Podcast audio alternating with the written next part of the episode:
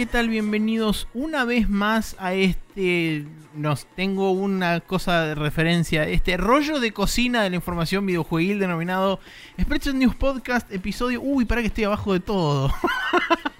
Eh, 387. Eso, el episodio número 387 que está siendo grabado como cuatro meses antes de lo que esto lo Sí. van a estar escuchando. Eh, quizás el país ya está prendido fuego o Argentina no existe más. Eh, con lo cual estamos exiliados en la República de Zambonia. Claro. Este, mi nombre todavía sigue siendo Maximiliano Carrión, espero. Este, eso es, esa es mi, mi hipótesis. Y eh, asumo yo que en esa República de Zambonia, donde estamos quizá refugiados los dos, quizá no, eh, se encuentra también el señor Nicolás Vivas Palermo. Eh, sí, señor. Y yo voy a preservar mi nombre porque tengo ciudadanía italiana y confío en que eh, mi madre patria seguirá viva. Así que, eh, nada, no tengo el pasaporte, pero bueno, mínimo puedo ir como, como refugiado, supongo. Eh, pero bueno, para referencia de la gente, según Google el día de hoy, el dólar está a 56,69. Bien. Así que vean ustedes dónde estamos en el timeline. día de hoy, domingo eh, 22 de septiembre de 2019. Sí, creo que normalmente no decíamos la fecha y la gracia era decir el dólar, pero bueno, no importa. Eh, Eh, ya está, ya está hecho. Sí, es, es muy domingo de hecho y, y estamos acá post desayuno eh, grabando en mi casa, eh, así que si se cuela el audio de un micrófono en el otro ya saben, eh, pueden comprarme un estudio cuando quieran. y, mm, y nada, vamos a estar acá eh, respondiendo algunas preguntas que nos han hecho y eh, hablando de jueguitos y no mucho más. Sí, eh, tengan en cuenta que como estamos grabando con tanta anterioridad, por ejemplo, cosas como el calendario van a estar seguramente excesivamente desactualizadas al momento que escuchen esto. Sí. Eh, pero bueno, son cosas que suceden dado que nos trasladamos hacia el futuro y este cooptamos su esencia de alguna forma y Sí, Suceden eh, cosas. Pasa. Eh, asumimos que varias fechas de lanzamiento serán eh, reveladas, reveladas. en las próximas semanas barra meses. Sí, sobre todo en el, en el eh, Mr. Dorito Show Exacto. 2019. Así que nada, ustedes sabrán. O sea, el Eh, año pasado. Sí, eh, nuestra referencia suele ser Wikipedia. Buscan eh, 2020 in Video Gaming y pueden ver los Sí. lanzamientos. No ahí. es la lista más completa, pero es una de las más completas que encontré por ahí. Sí, Eh, pero bueno, eh, gracias a toda la gente que seguramente ha comentado y este vamos a hacer la misma tongola de siempre de arriesgar nombres de quien nos consultó, preguntó, agradeció y demás. bien, Pyro. Sí. eh, Jorge Peiret también, sí. es ficha. Eh, Em, eh, quiero creer que va a volver Rocío algún día. algún día puede que vuelva y va Rocío. a poner eh, nombres de capítulos eh, Alternativos. alternativos. Eh, yo voy a decir también alguien que normalmente pasa por Twitter, que es este Mati Paz. Matías Paz, sí. Bien. Y también me voy a jugar a decir, bueno, Ted Core también, porque pasa siempre también seguido. bien. Y me voy a jugar a decir alguien. El regreso de Seba Saga con sus el comentarios regreso de largos. Seba Saga con sus comentarios Bien. largos y fuera de, fuera de semana, así tampoco los enganchamos para leerles en el podcast. Sí, Eh, pero que tampoco va a tener relevancia para este momento, pero no importa. sí. Eh, bien, ahora sí, habiendo jugado a la tómbola de nombres, eh, vamos a dar este por iniciado oficialmente este programa cuando pasemos a la primera sección, que es qué estuvimos jugando en las últimas 8 horas y media que fue desde que grabamos ayer hasta hoy. Más o menos, porque yo lo mío lo jugué hace dos semanas, pero.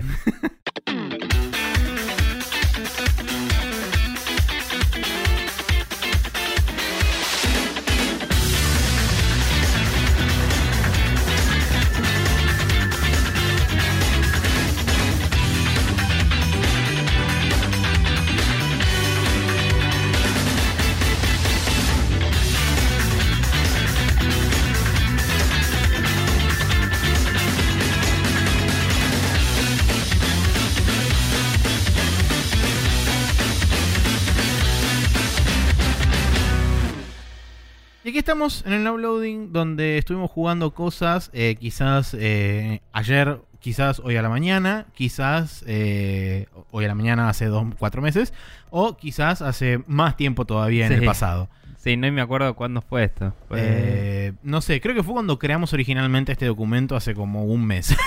Claro, sí, fue hace un rato. Bueno, no importa, la temporalidad va para todos lados. Sí. Eh, Estamos hace- flotando en una burbuja en el vacío. Sí, y hace una cantidad indeterminada de tiempo fui a lo de mi amigo el señor Emiliano Carmona, eh, alguna vez invitado a este programa, eh, co-podcaster de programas anteriores eh, que en los que hemos participado que han sido una cagada. Sí, el Em, podcast de Tierra 2. Sí, eh, los oscuros orígenes de Spreadshot News. Em, pero bueno, nada, el señor Emilio Car- Carmona eh, es eh, poseedor de un Oculus Quest y eh, tuve el placer, el gusto y piacere de eh, jugar a Super Hot VR, que sería un toque como merca, super merca, no sé, como la, la super... Super cocaine. Super cocaine de- del Hitman, pero pero se eleva el chocolate zarpado, ¿eh? Eh, Y nada, es como que llega un momento que te sentís ultra ninja porque es como que estás en una situación en la que mirás para tus costados y hay armas, las agarrás y disparás así tipo directo enfrente tuyo eh, a, a los enemigos que ves ahí y alguno te viene a revolear con algo y directamente podés usar el arma para deflectarlo y podés, si no, esquivarlo moviendo tu cabeza, que el Inside Out Tracking funciona bastante bien, la verdad. Em, y podés esquivar a la Matrix posta y después revolearle el arma por la cabeza y hacer un montón de cosas re falopa. Em, nada, obviamente siendo un juego de VR es bastante difícil de describir la sensación, pero por un podcast, pero puedo hacerle un montón de mímica a Maxi, Maxi puede entenderme y ustedes se joden. Exacto. O podemos pasar al siguiente juego, que es eh, otro juego que también jugué yo, que es el... No me acuerdo el nombre, pero Pirate Simulator algo se llama. Que es como un juego que no tiene nada de pirata realmente, es como que sos un chabón, eh, por ahí lo viste en algún VR audio de Jaemon o algo. Eh, es un shoot 'em up, que vos estás en una plataforma, en una especie de ciudad medio futurista, eh, como si estuvieras en una terraza en un helipuerto, digamos, y vienen enemigos del espacio, Mm, que son como navecitas y drones. Pasa que, bueno, es medio como el la fórmula de muchos de los, de los Sí, juegos de VR. pero- es un gallery shooter. Sí, eh, sí no, en realidad es una especie de... Wave shooter. Sí, es un web shooter, digamos, pero sí, digamos que lo clasificaría más como un Space Invader o algo así, solo porque te vienen de arriba los enemigos y vos estás en un lugar quieto y tenés que defender el lugar y no es un corridor shooter. Ok. Eh, pero bueno, cuestión que es un, es un shooting gallery, sí. eh, y, y vos estás ahí en esa especie de plataforma en la que vienen enemigos de arriba, que son como tamaño dron, digamos, Se grande. Medio como neón, Sí. ¿no? Ah, ok. Sí, sí, Entonces sí. lo, lo conozco. No sé cómo se llama, pero lo tengo Es visto. Space Pirate Simulator, Sarasa, whatever, no sé. Eh, cuestión que el, en ese juego vos tenés dos armas. Una es una pistola, que tiene varios modos. Tiene un modo más de escopeta, más ametralladora, más eh, pistolita. Y eh, que tiene como un sobrecalentamiento, entonces no puedes spamear demasiado. Eh, tenés que ir midiendo cuándo disparas y cuándo no. Y del otro lado tenés o una especie de espada a la eh, No More Heroes, así que es como una especie de, de tubo de luz con, con manubrio. Em, que está bueno porque podés usarlo para bloquear los tiros enemigos, o sea, puedes eh, golpear los tiros que vienen hacia vos y, absorberlos ahí. Y podés golpear a los enemigos. Lo encontré. Y ahora, ahora me decís el título. Y con un botón tenés como un disparo alternativo que básicamente extendés una especie de haz de luz y lo convertís en una especie de gravity gun y podés agarrar a un enemigo y revolearlo a la mierda. Y podés hacer que se choquen entre sí y eso, pero eso es medio difícil de controlar. ¿Cómo se llama? Space Pirate Trainer. Viste tal cual. Em, que no tiene, no tiene sentido, pero no importa. No. Eh, cuestión que, eh, nada, esa arma es medio loca de manejar. Es como que agarras el enemigo y lo puedes revolear contra algo. Pero es más para hacer una especie de, de deshabilitar al enemigo por un toque mientras lidias con otros. Porque es como que no puedes regular bien la distancia a la que está de vos. Entonces es difícil usarlo para eh, hacer un swing y pegarle a otro enemigo con ese, ponele. O Claro. manipularlo de esa forma. Sí. Eh, capaz el juego te compensa y te lo hace un poco automágico, pero no, no, no me salía fácil eso, la verdad. Eh, y con otro, con otro botón, eh, mejor dicho, no. Podés tipo poner esa mano en tu espalda y la volvés a sacar y es como que cambias de arma. Y Ujú. guardás ese bastón y sacas un escudo. Y con el escudo puedes absorber tiros enemigos y nada más. Pero está bueno porque después te ves en posiciones en las que estás sosteniendo un escudo enfrente de tu cara que es transparente, entonces puedes ver. Y después estás disparando por arriba del escudo como si estuvieras disparando de, en, no sé, en el over the shoulder, en el Uncharted, ponele. Claro. Y, y es como que te sentís re tipo action hero, así como frenando todos los tiros con una mano mientras con la otra vas así flasheando eh, el pistolero. Y, y es bastante dinámico e interesante todo el movimiento.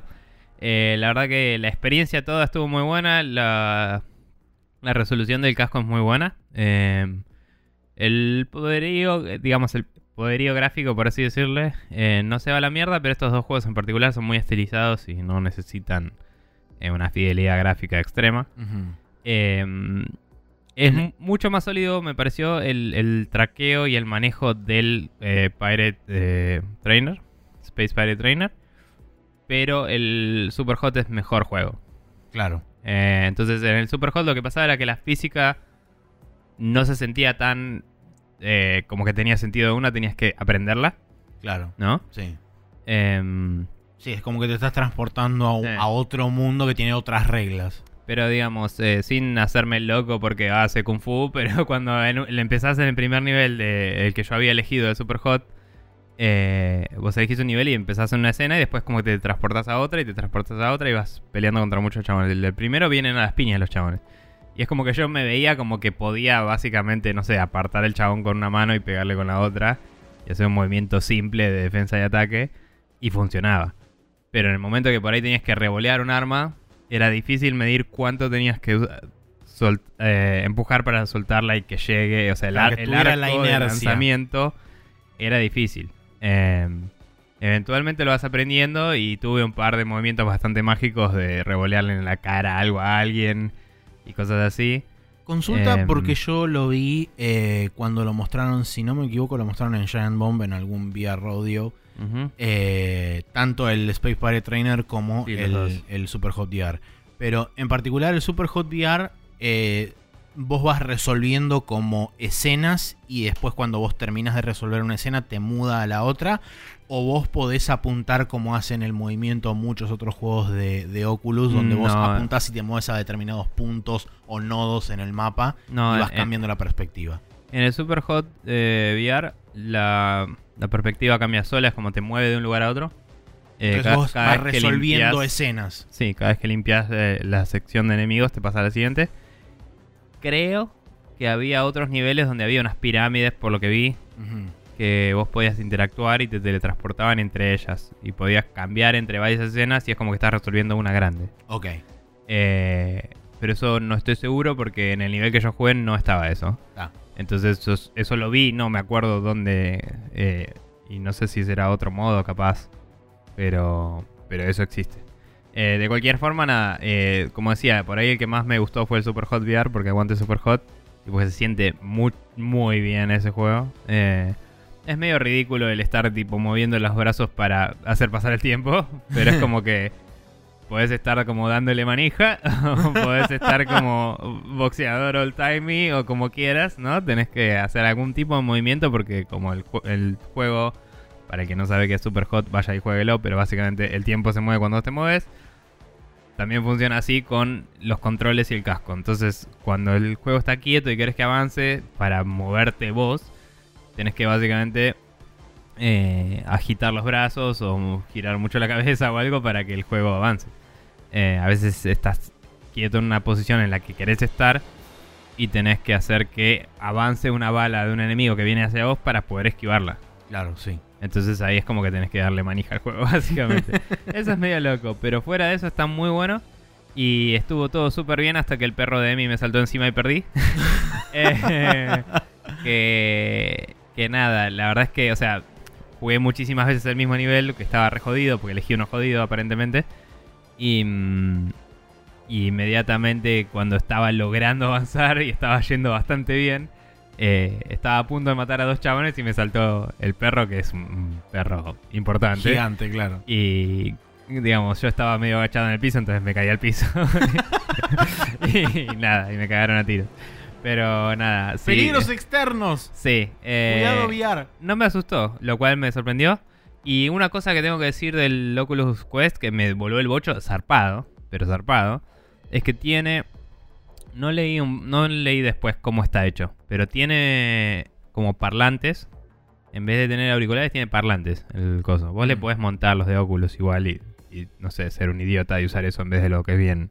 Pero los parlantes que vienen es como que están proyectados de una forma el audio que se siente muy situacional a donde estás y te deja las orejas libres. Entonces, a mí me da una inmersión mucho más grande que tener algo en la oreja que me Claro, tapa, ¿me sí. entendés? Y también me permitía estar en un special awareness de saber que el perro estaba cerca, saber que mis amigos estaban ahí y no no sé si no ayuda un poco con, o sea, yo no me mareo, pero se me hace que debe ayudar un poco Puede ser. Así como, el, así ver. como el de PlayStation, viste, tiene la luz que entra abajo y hay gente que dice que le ayuda. Me parece que mantenerte un poco en situación y mezclar las realidades debe funcionar bastante para tener una, una base en la cual agarrarte. Y te digo, posta, el efecto era muy loco porque yo escuchaba que un enemigo estaba atrás mío y al no tener un auricular me lo- eh, se sentía mucho más real. Claro, que sí. Aunque por ahí la fidelidad del audio no fuera la mejor, ¿viste? Era como que, che, eso está atrás mío y lo siento. Y al girar se proyecta. Y es como, wow.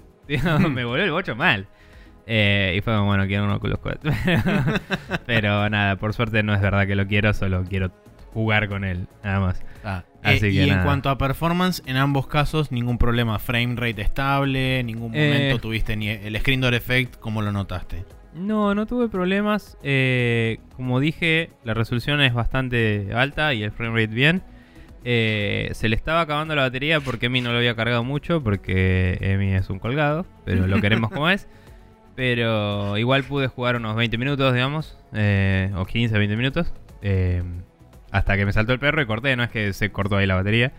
Em, y nada, la cuestión es que eh, esos dos juegos en particular corrían muy bien.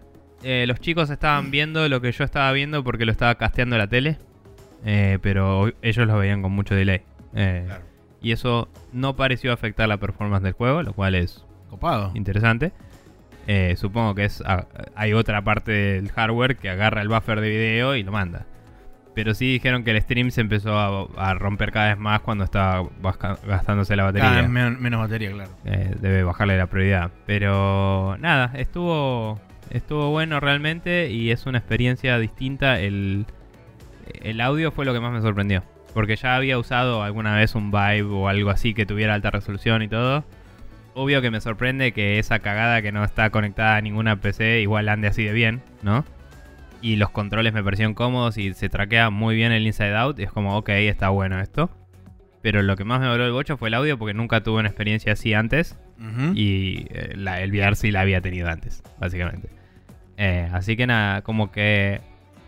No te digo, oh, revivió mi entusiasmo por el VR, pero es como, che, hay algo ahí.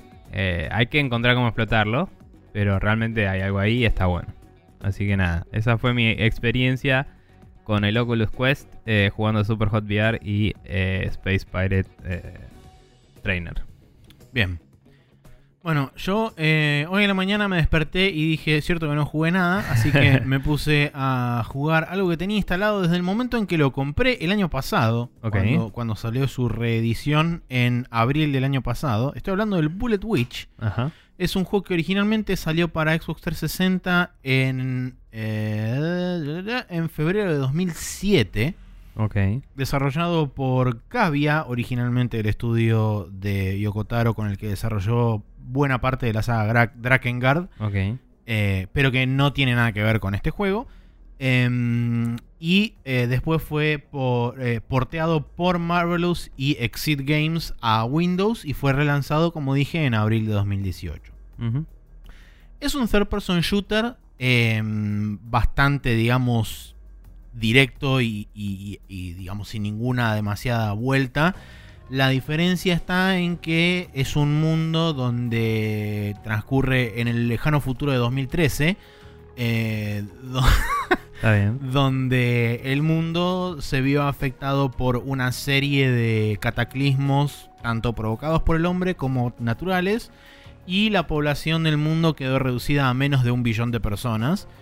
y de alguna forma eso, que todavía no lo explicaron, dio este dio surgimiento a una suerte de rebelión de los demonios y se abrió un portal loco al infierno y ahora están habiendo demonios y magia por todos lados.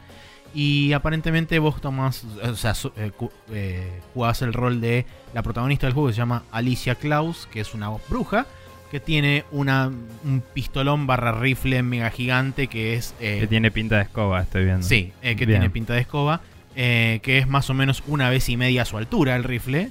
Ujú. y el rifle básicamente cumple la función de cagar a tiros a los demonios barra zombies que se te van cruzando por adelante. Sí. Tenés además también acceso a una serie de conjuros o magias que podés acceder con los bumpers del, del control. Algo que previamente, bueno, voy a terminar de hablar sobre la magia y después paso a hablar del control. Eh, las magias, eh, por el momento tengo habilitadas dos por historia. No sé si... eh, no me acuerdo exactamente si están en la parte, digamos, de power-ups cuando terminas. Creo que sí, están en la parte de power-ups cuando terminas la misión eh, que te aparece la posibilidad de ir este, aumentando tus habilidades con puntos que vas ganando durante las misiones. Creo que buena parte de las otras magias que tenés disponibles aparecen en esa pantalla y vos las podés ir comprando a medida que avanza la historia.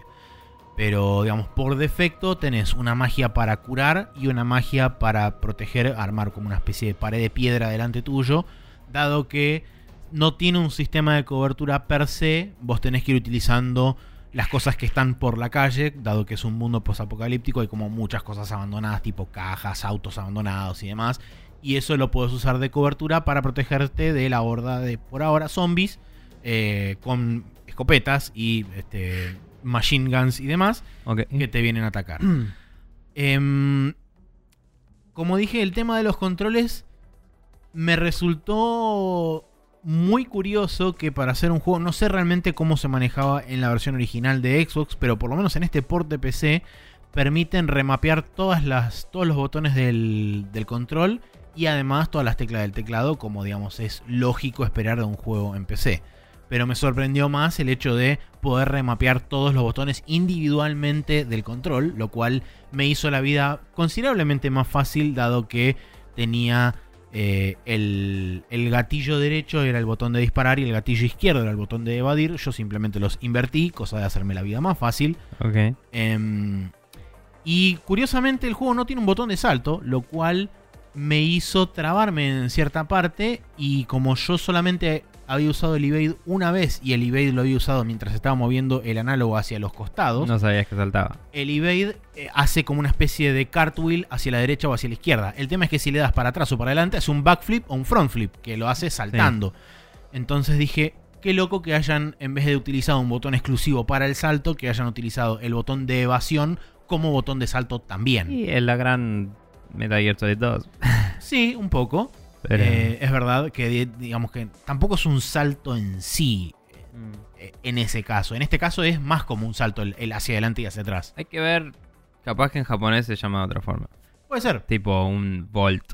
Puede ser, sí. Tipo. Pero bueno, eso digamos que me permitió, porque básicamente caí en un lugar que tenía como un escaloncito que no te jodo, era tipo 5 centímetros.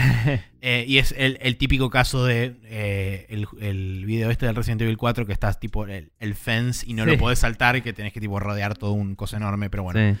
Eh, en este caso era como un escaloncito de 5 centímetros y dije, bueno, ok, me trabé, no, no sé cómo hacer. Y de repente le doy para adelante y aprieto el botón de evade y salta por arriba de, de la, de la reja que tenía al costado y es como, ah, bueno, claramente este es el botón de salto también. Está bien. Y no era como Resident Evil. Y no era como Resident Evil, claro. Sí. Eh, y con respecto al, al mapa, me llamó la atención lo grande que era, lo cual creo que también le jugó un poquito en contra, porque no sé exactamente, o sea, por lo que vi en la pantalla de score del final de la misión, eh, ¿Te hay, como una, zonas. hay como una cantidad prefijada de enemigos, y dependiendo la cantidad o el porcentaje que matas, es el rank que te da, que va desde, asumo yo, E hasta S. O sea, tenés que limpiar el mapa lo más rápido posible.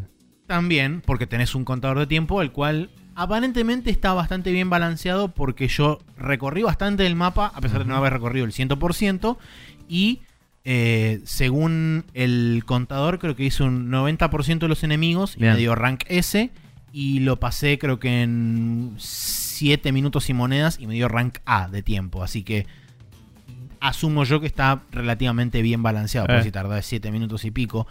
Eh, y son como varios, varios bloques que están como subdivididos por eh, barreras invisibles que hay un enemigo que justamente tenés que buscarlo.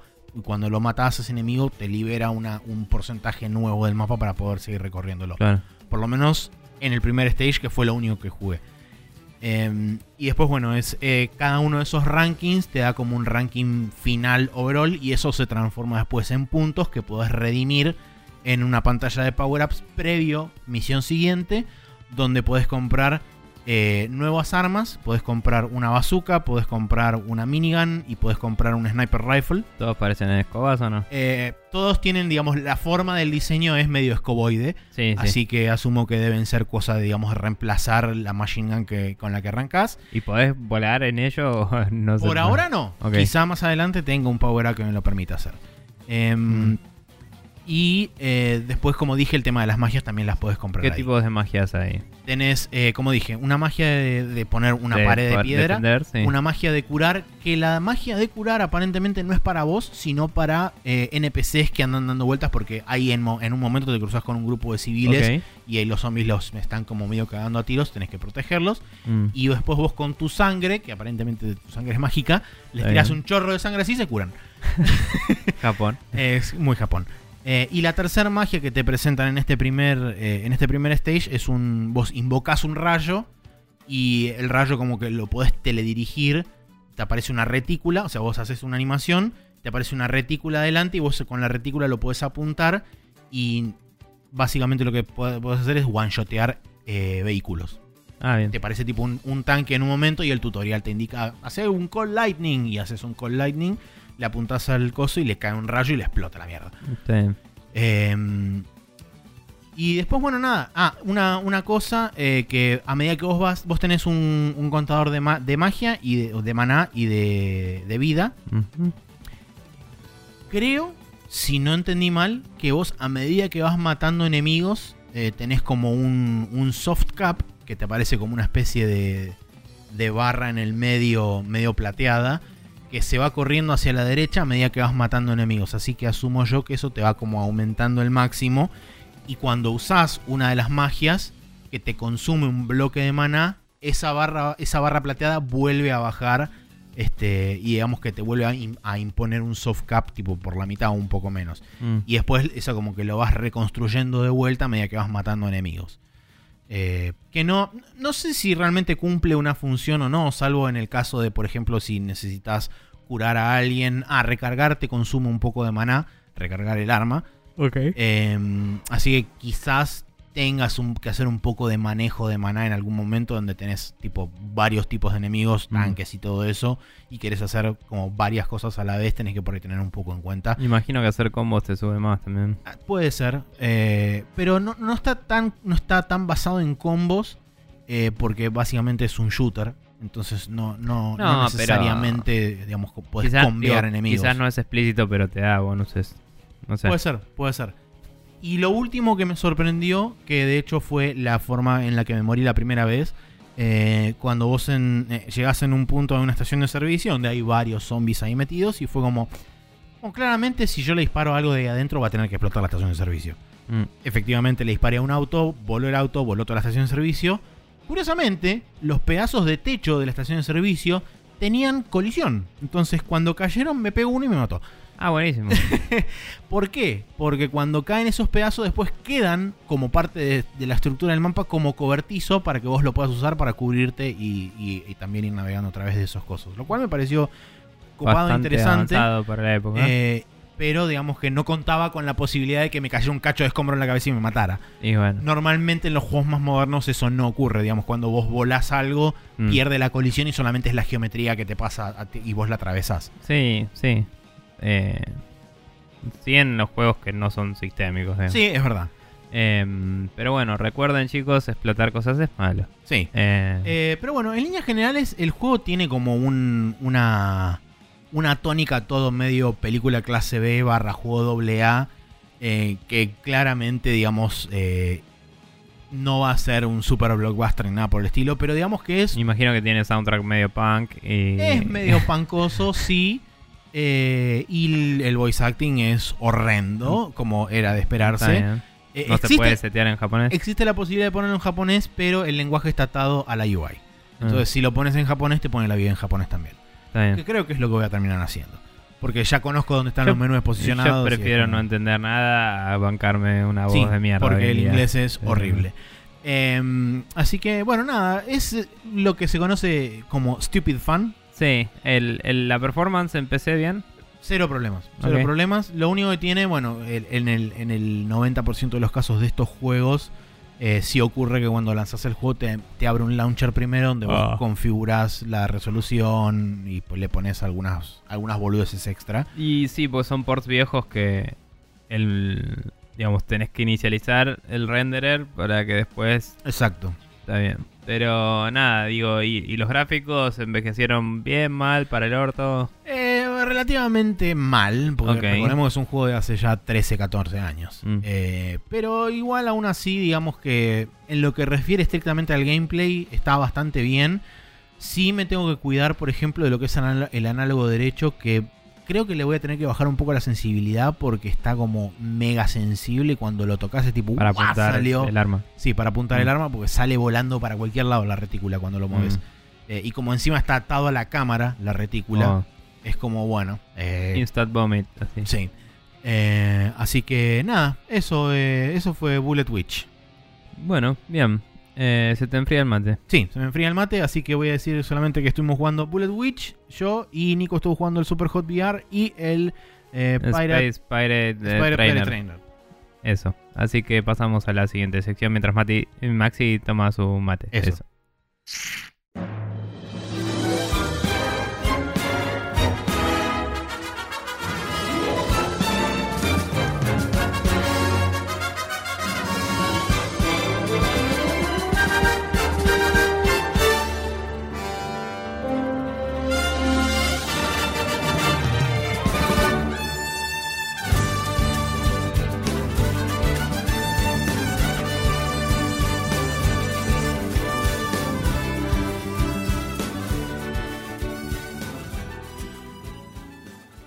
Aquí estamos en la main quest donde tenemos dos preguntas para responder. La pregunta número uno es de Pyro de hace un montón de tiempo que por Twitter nos dice martes de arroba News y entre Ratian y Japo Locos les tiro una pregunta atemporal para que la archiven.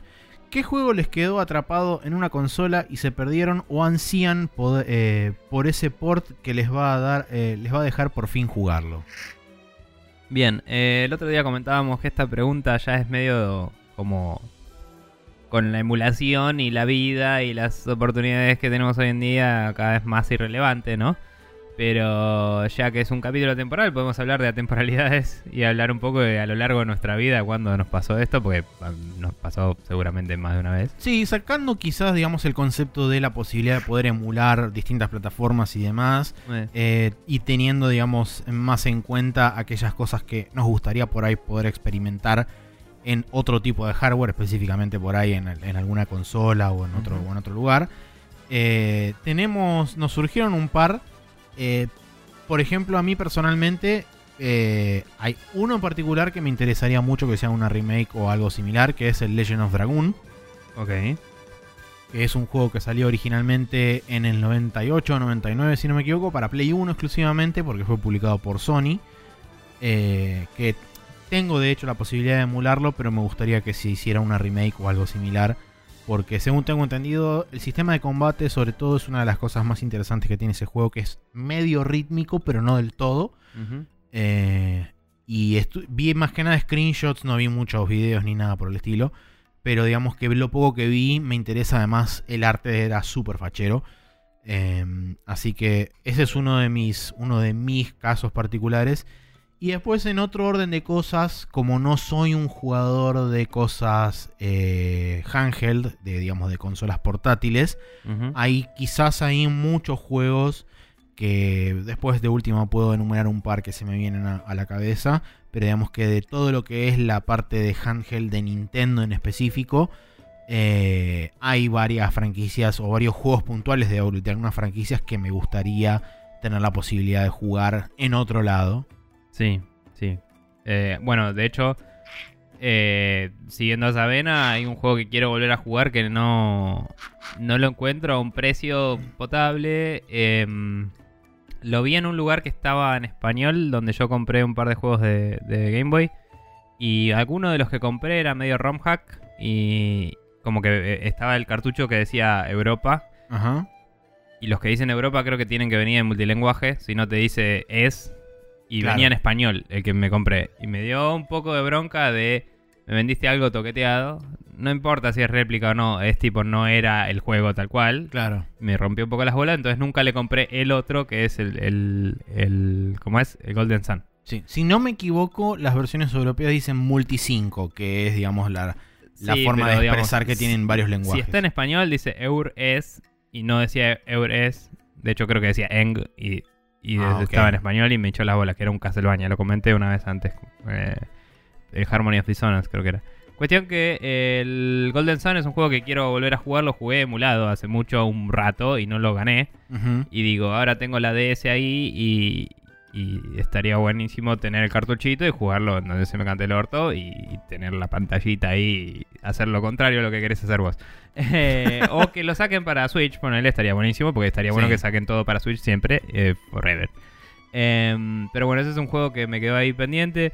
De hecho, sí, Game Boy Advance eh, y Nintendo DS tienen unas librerías ridículas. Sí. Eh, Uno, bueno, Y- uno de los juegos que me gustaría, por ejemplo, jugar de DS sería el primer juego de Platinum, que es el Infinite Space, que salió para DS originalmente. De hecho, está en DS nada más. Ese sale como 130 dólares usado. Mejor bájate el emulador de una. y eh, yo lo tengo en la R4 cargado, nunca lo lancé. Pero escuché que era buenísimo y lo tengo ahí porque dije algún día voy a jugar este juego. Ese día no ha llegado todavía. Pero sí. Después, por otro Y lado. evalué comprármelo porque me gusta coleccionar juegos eh, en cartucho. Pero como hemos hablado hace la semana pasada o la anterior. Exacto. Eh, pero. Pero nada, es como. No. Mucha plata. Sí, 130 dólares, not worth it. Sí. Eh, y el otro también que me gustaría que me gustaría jugar, que este sí lo probé, no me acuerdo en la DS de quién ni cuándo, hace sé que hace fue bocha de tiempo, Ajá. eh, el Elite Beat Agents. Ok. Ok. Creo, creo que sé cuál es ese. Eh, yo creo que te Que es un juego de ritmo, lo cual es bastante Sí, contrario A, a mí, digamos, proceder, porque no soy demasiado Y, fanático de juegos de esos- rítmicos. Cuando están bien hechos los juegos, a veces trasciende los gustos de uno y Tal es como, che, esto es un buen juego. Eh, en esa vena yo creo que te puede gustar el Ghost Trick. Todo el mundo juega el Ghost Trick, aguanta el Ghost Trick. Eh, pero cambiando de tema, que, que ese lo podrías jugar inclusive en tu iPhone, aunque no te guste jugar en iPhone, capaz que en el Bondi lo puedes disfrutar, digamos.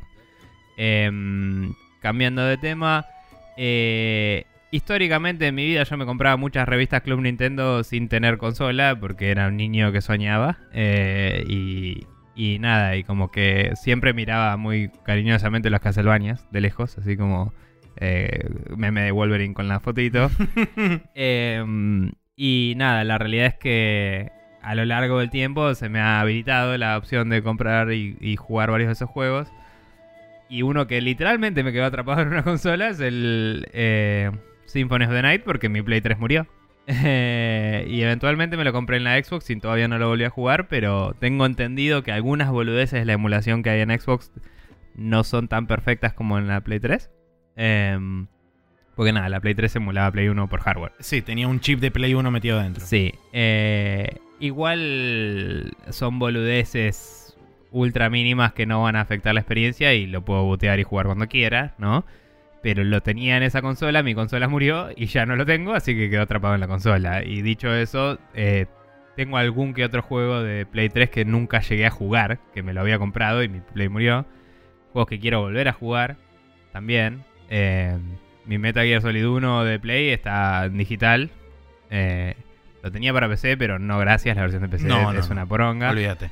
Em, tengo también el disco de, de el Metal Gear Solid 1 de Play 1 que me compré en Japón eh, y no lo puedo jugar. Eh, el Metal Gear Solid 4 no lo puedo Es jugar. verdad. El 2 y el 3 también tienen problemas, tengo entendido en la Xbox, pero hace poco los dieron en el Game Pass y me los bajé a ver qué onda. Después los voy a ver a ver. Porque sé que el 2 tiene problemas de textura jodidos y del 3 no supe mucho a ver que también corre. Eh, pero es como, bueno, si quiero jugarlos, esos puedo. Eh, Y, no- y el folclore. El folclore es un juego Sí. que vos me habías prestado al principio de esa generación. Lo jugué un rato, me gustó. Te lo devolví porque no me lo iba a quedar hasta ganarlo, porque no lo iba a ganar al toque. Pero hace un tiempo nuestro amigo Germán vendió su Play 3, un tiempo largo ya. Y fue como, che, te compro el folclore. Y se lo compré. Y me lo quedé acá, así que lo tengo ahí para jugar algún día de mi vida. Y necesito una Play 3 para hacerlo. Eh, que yo sé que se puede emular, etcétera, pero es como, no voy a emular una Play 3. Tan ba- tan- se me ocurre que deben estar relativamente baratas hoy, usadas. Sí, sí, hay eh, eh, puedo pagar una Play 3. También tengo que ganar un montón de otras cosas y por eso no lo estoy haciendo ahora. Claro. Es así de simple. Eh, dicho eso, así como me gusta rantear mucho de la Play 4, que me da paja aprenderla y todo, la Play 3 también es lenta. pero al menos está más dedicada a los juegos y más. eh, o sea, me, me daba menos paja aprender la Play 3 que la Play 4, te digo. En lo que tardaba y todo. Eh, pero bueno, nada, detalles. y Em, recién me comentabas de otro también. Que bueno, ese por Sí. suerte va a recibir una remake ahora sí, dentro de es poco. que de ese me acordé por un. eh, es multicapa este recuerdo.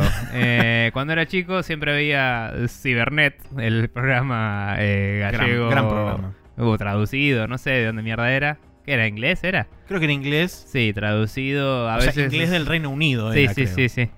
Em, y nada, ese programa mostraba algunos juegos que era como holy shit, tipo, el futuro es ahora.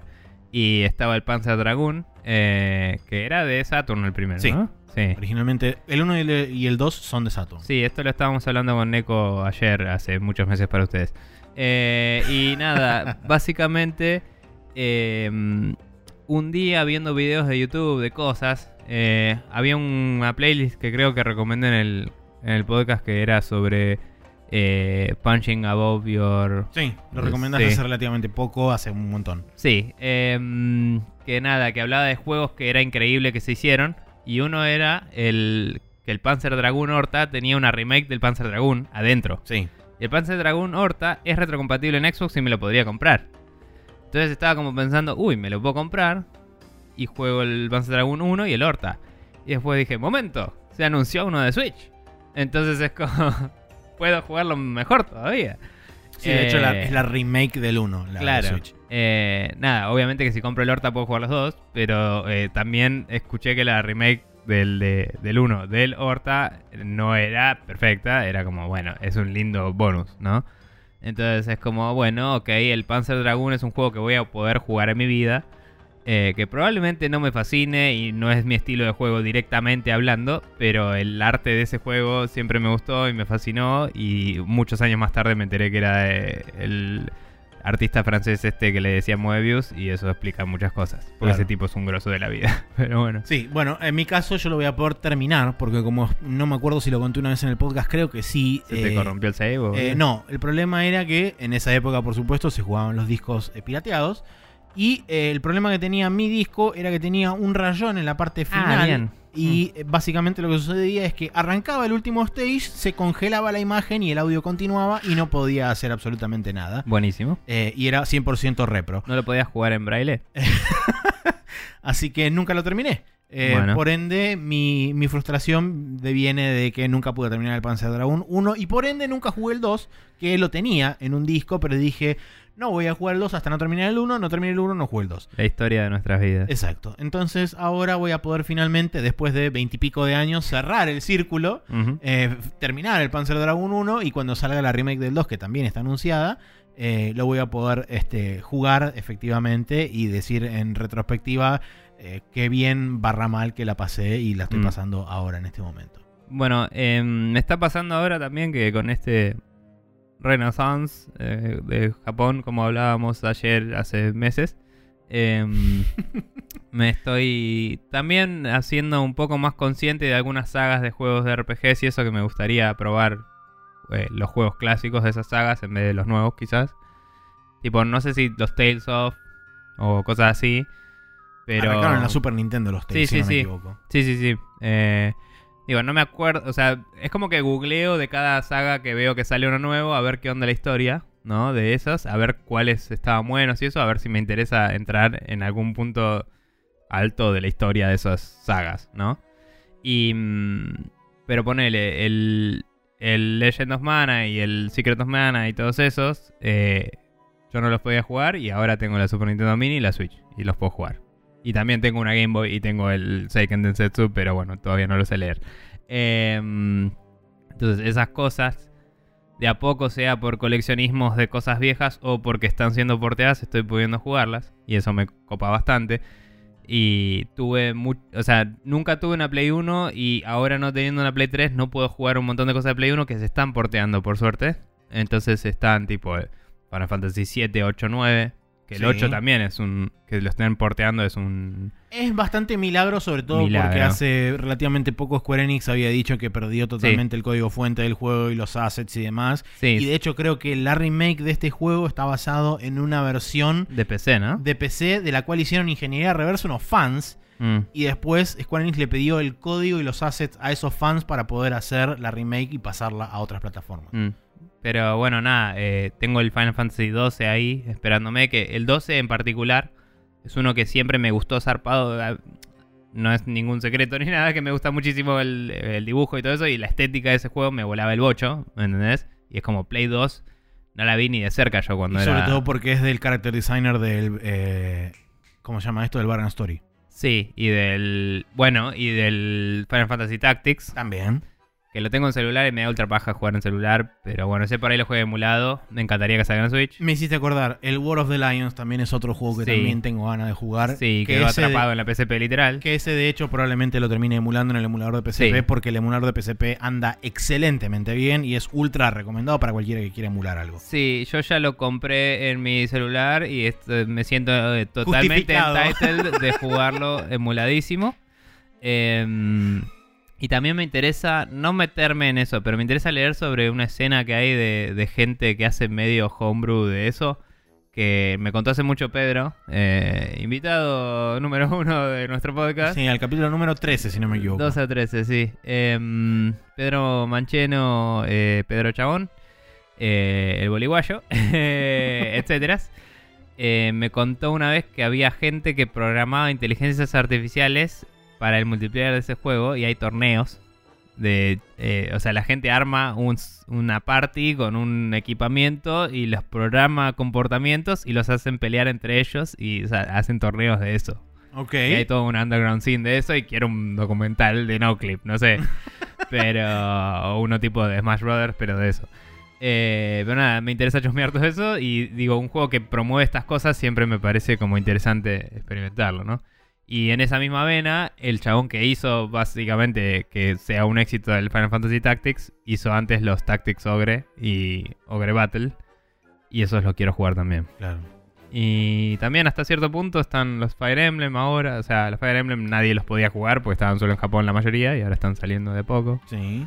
Em, Sí, bueno, lo mismo ocurrió o va a ocurrir o está ocurriendo con Dragon Quest, dado que Dragon Quest Mm. 11 fue un éxito en Occidente. sí, pero si te ponen las versiones que son un parto visual, prefiero, es verdad. prefiero le- eh, tratar de leer el japonés de las originales y listo. Sí, sí, eso es cierto. Qué sé yo. Eh, pero bueno, eh, esperamos que haya sido contestada y Sí, o sea, satisfactoriamente. mi respuesta es la historia de los videojuegos, básicamente. No sé. sí, un poco. Pero es como que me... mm, A mí me gusta mucho recorrer un poco todo y ver qué hizo cada uno por primera vez e impulsar la industria por delante, digamos. Y en general creo que soy relativamente bueno en, en lo que es eh, valorar lo que se agregó sin, sin decir, ah, qué garcha que no tiene todas estas cosas este juego. Pero también la realidad objetiva es que estoy jugando muchos remakes y eso y no tanto las versiones originales. Entonces, nada, cuando me toque realmente agarrar un juego original de todos los que tengo ahí y, y me anime a leer el japonés y todo, capaz es una patada en la pija. Y sí, yo de hecho tuve, bueno. tuve un poco la, la prueba con, con el Final Fantasy 1, que es una versión que está muy, muy actualizada. Igual fue... Y aún así era medio como un dolor de huevo, sobre todo el tema de no saber exactamente dónde tenés que ir a partir de cierto Y punto. esos por ahí ya hay que jugarlos con una guía, qué sé yo. Es que también es un poco, de hecho, eh, curioso que lo menciones porque hace relativamente poco, hace un montón de tiempo, eh, cuando estaba escuchando eh, Game Dev Club, estaban jugando al... Ay, ¿qué juego era? Bueno, no me acuerdo ahora exactamente. RPG.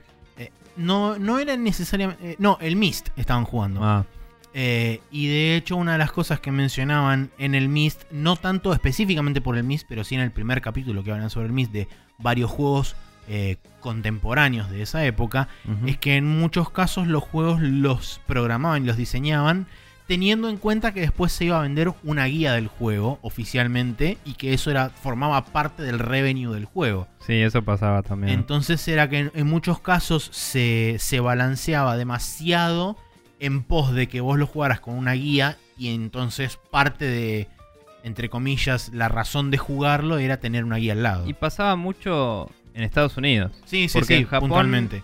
En Japón creo que algún juego capaz pasó también, pero en Japón no solo los juegos eh, solían o ser de disquete o tener batería de saves y, y hacerte más fácil la vida, eh, sino que solían algunas cosas ser más directas y no tan crípticas, que por ahí eh, parte era la traducción de mierda y parte era los chabones haciéndose los boludos para que compres la guía en Estados Unidos. Sí, sí, es verdad. Pasa que también ten- hay que tener en cuenta que, por ejemplo, juegos como el primer Zelda y demás, Sí. esos juegos son ultra crípticos. Sí, pero eh, digamos, aún con cosas crípticas y todo, de hecho tengo ahí el libro del Legend of Localization de- hablando del Zelda, aún siendo crípticos y todo, el Zelda original japonés te da pistas que por ahí tradujeron para el Zelda occidental Claro. Y usaban features que no estaban en la consola. Puede ser, sí. Tipo el micrófono del Control 2, ¿me entendés? Claro. Y es como obvio que va a ser críptico si estás. Si no. si tradujiste sin localizar. Tipo. Sí, sí, sí, es verdad. Como nada. Pero, qué sé yo. em, nada, como digo, en general estoy tratando de redescubrir un montón de cosas, particularmente de los juegos japoneses, porque por jugar siempre en PC no me llegó mucho de eso. Muchísimo de eso. La mayoría. Históricamente la PC nunca fue, Ujú. Nunca fue una herramienta o una plataforma válida para Japón hasta hace relativamente poco. Y- lo cual es loco porque ellos jugaban juegos occidentales en PC, básicamente. Sí, de hecho muchos juegos Dojin y muchos, este, muchas visual novels son de PC, de Sí, hecho. sí, sí. O sea, tienen un mercado muy O sea, grande. Su origen de, de la industria viene de la PC. Sí, tiene un mercado muy grande de un, de un género muy de nicho. Sí, sí, sí, sí. Pero bueno, fuera de eso, lo que digo es. em, nada, o sea, qué sé yo. Tengo ganas de jugar las personas, juegos así que sé que se rehicieron una vez para PSP, ponele.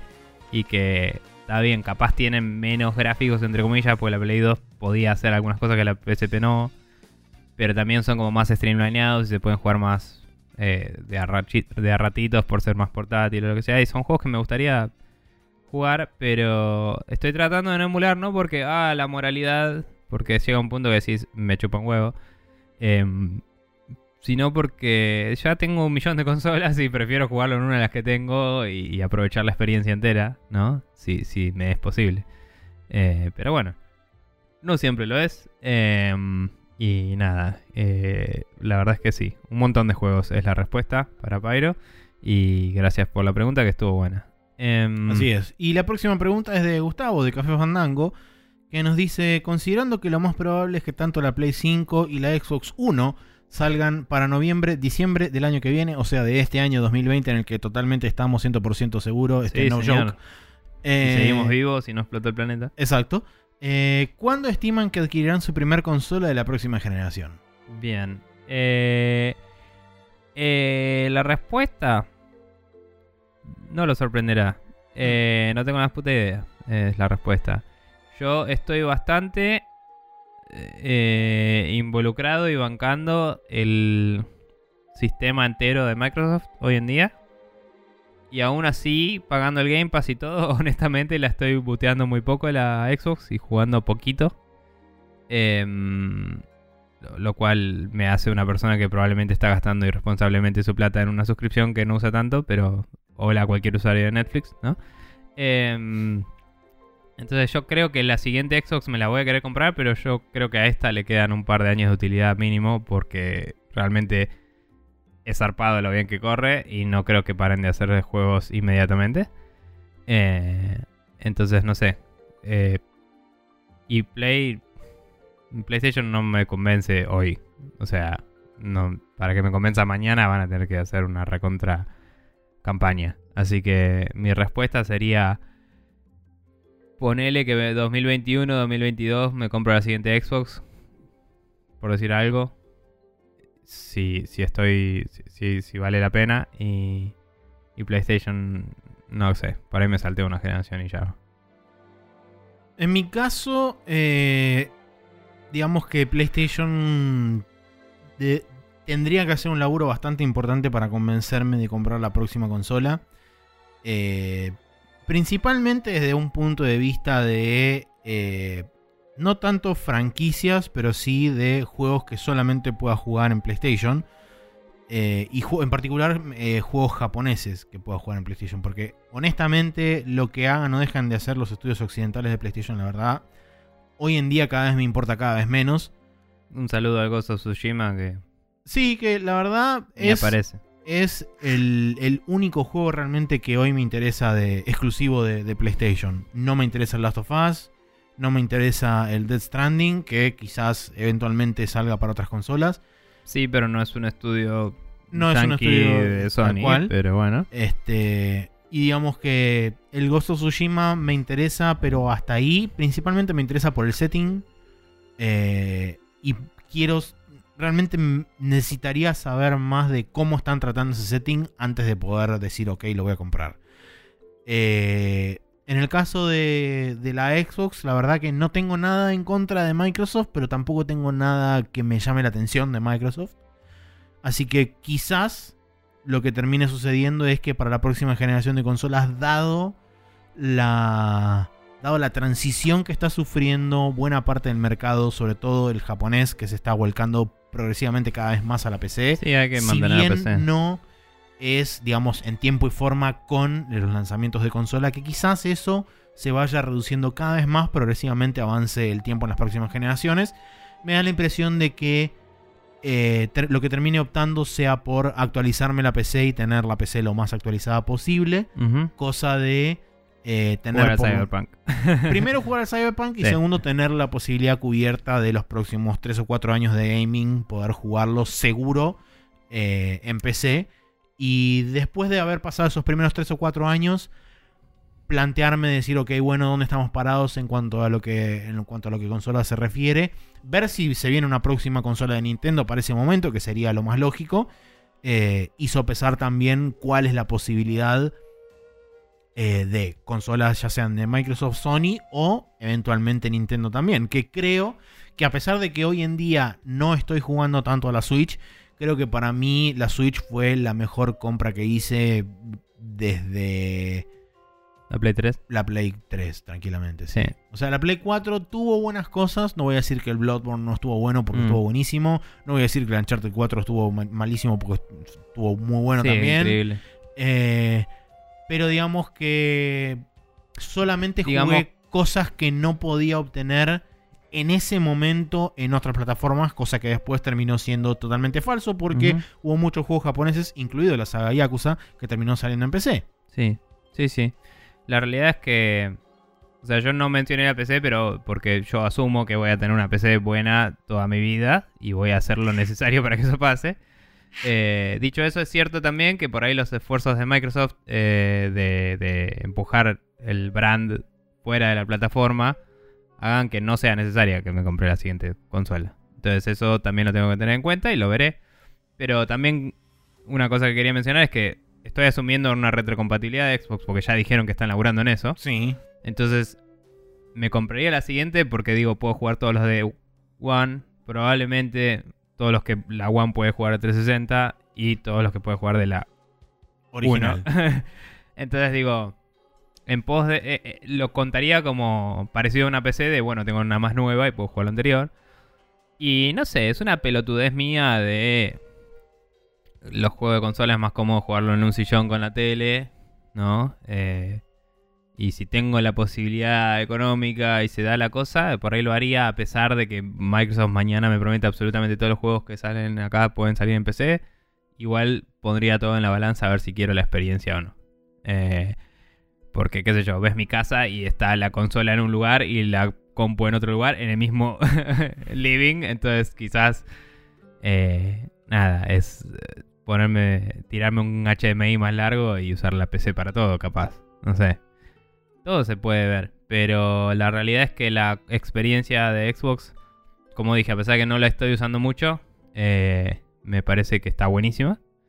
Y, mm, y tengo algunos amigos con los que he jugado Monster Hunter y eso, que, con los que puedo jugar cosas, aunque es re difícil coordinar tiempos en la vida adulta. Eh, pero así como hemos hablado entre nosotros y hemos hablado, no sé, con otros amigos, los pibes de, de rayos catódicos, con un montón de gente, eh, una Switch y una PC te cubren el 90% del cual. gaming moderno hoy. Eh, y es así, no necesitas nada más que eso. La cantidad de juegos que están saliendo en la Switch es ridícula. Y la cantidad de juegos de consola que también salen en PC es 90 y pico por ciento.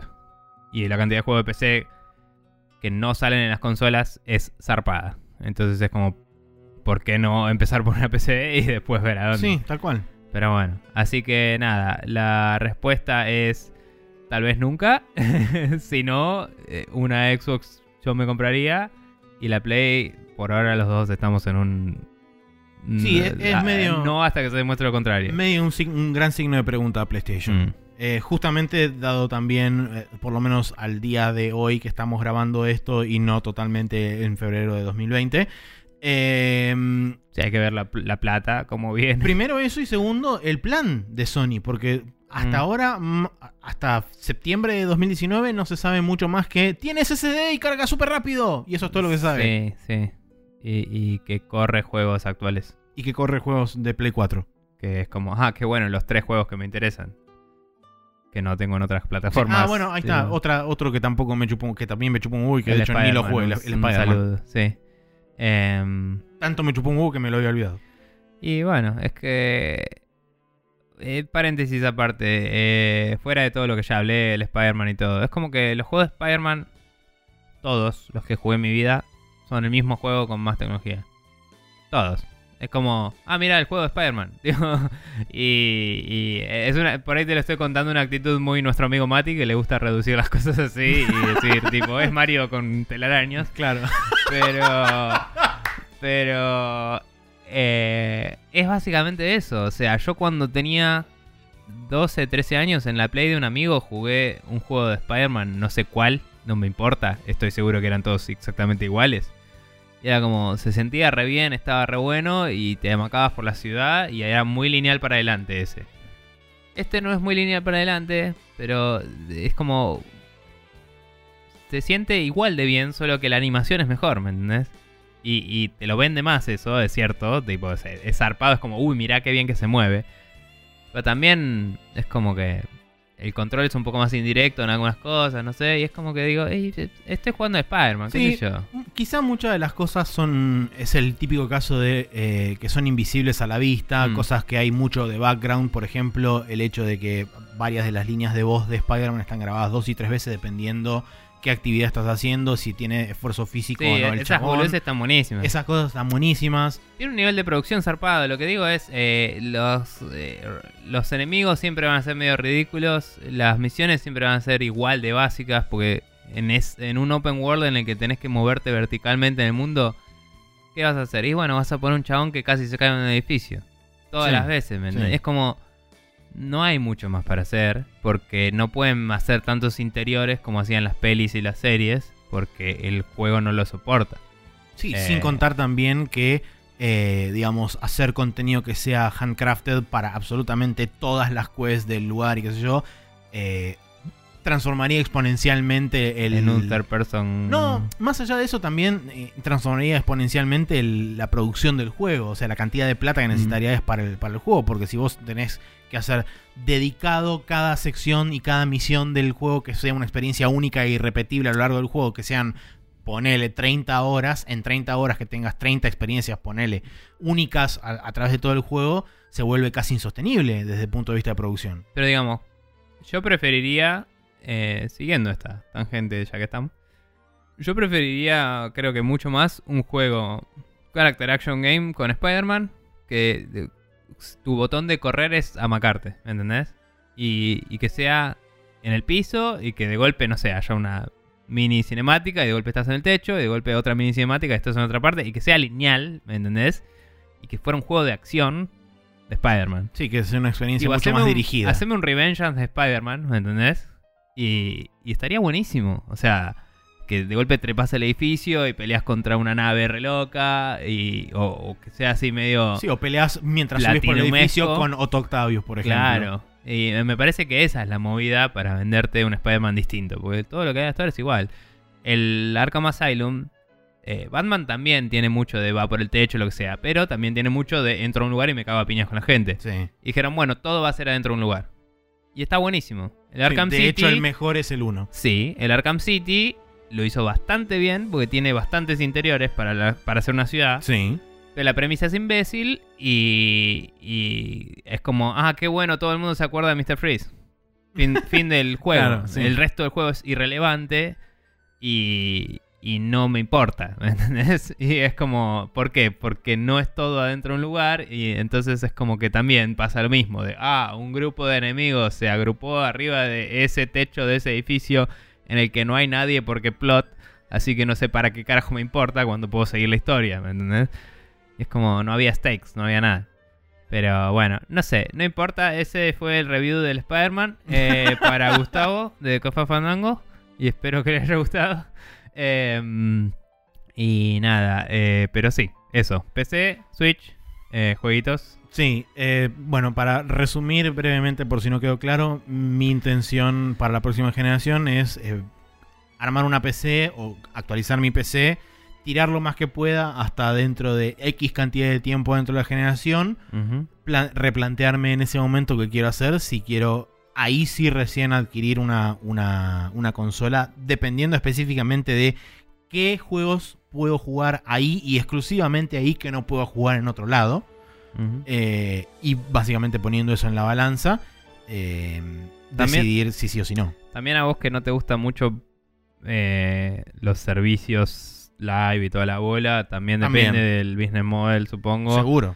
Porque si todos los juegos que salen todos son live en las consolas, probablemente digas para qué. Sí, tal cual. Eh, o sea, eh, o sea, aún si todos los juegos que salen en todos lados son live, Ujú. ¿por qué no hacerlo en PC donde me sale gratis y no tengo que pagar un año Sí, tal de, cual. de servicio? De hecho, hoy por hoy la única experiencia, el único juego multiplayer que juego consistentemente y que juego relativamente poco en multiplayer es el Monster Hunter. Y sí. Eh, Que encima no es competitivo, es exclusivamente cooperativo. sí, sí.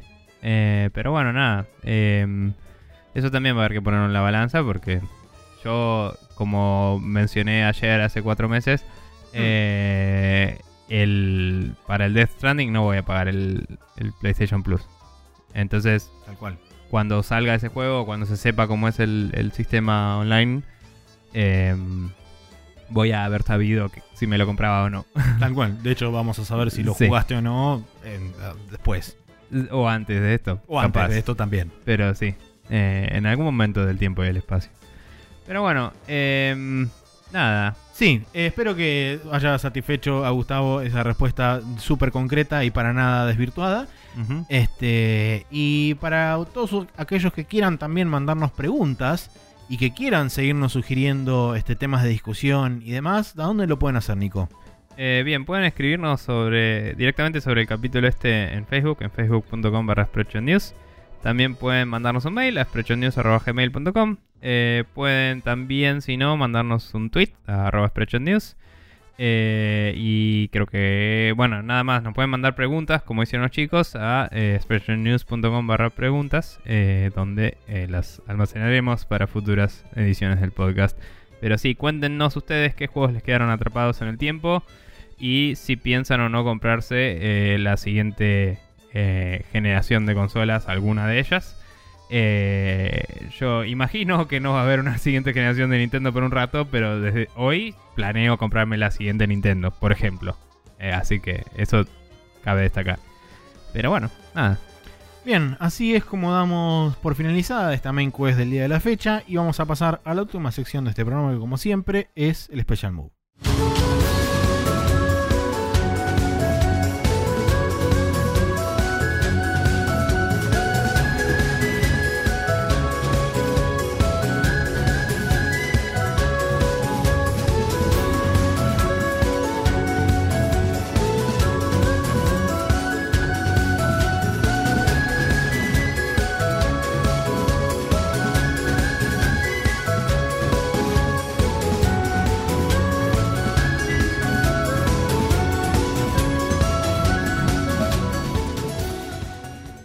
Estamos en el Special Move, en la última sección de este programa, donde tengo una recomendación, pero Nico se va a adosar a esa recomendación, que es la versión, la edición nacional que está realizando Omnipress de Akira, el manga clásico de, eh, de Kazuhiro Otomo, que siendo completamente honestos todavía no empecé a leer, pero habiendo revisado los cuatro tomos que tengo en casa, realmente puedo recomendar sin miedo a equivocarme que en, en lo que respecta a materiales que componen esa edición y de la forma que está cuidada esa edición, la puedo recomendar 100% sin miedo a equivocarme.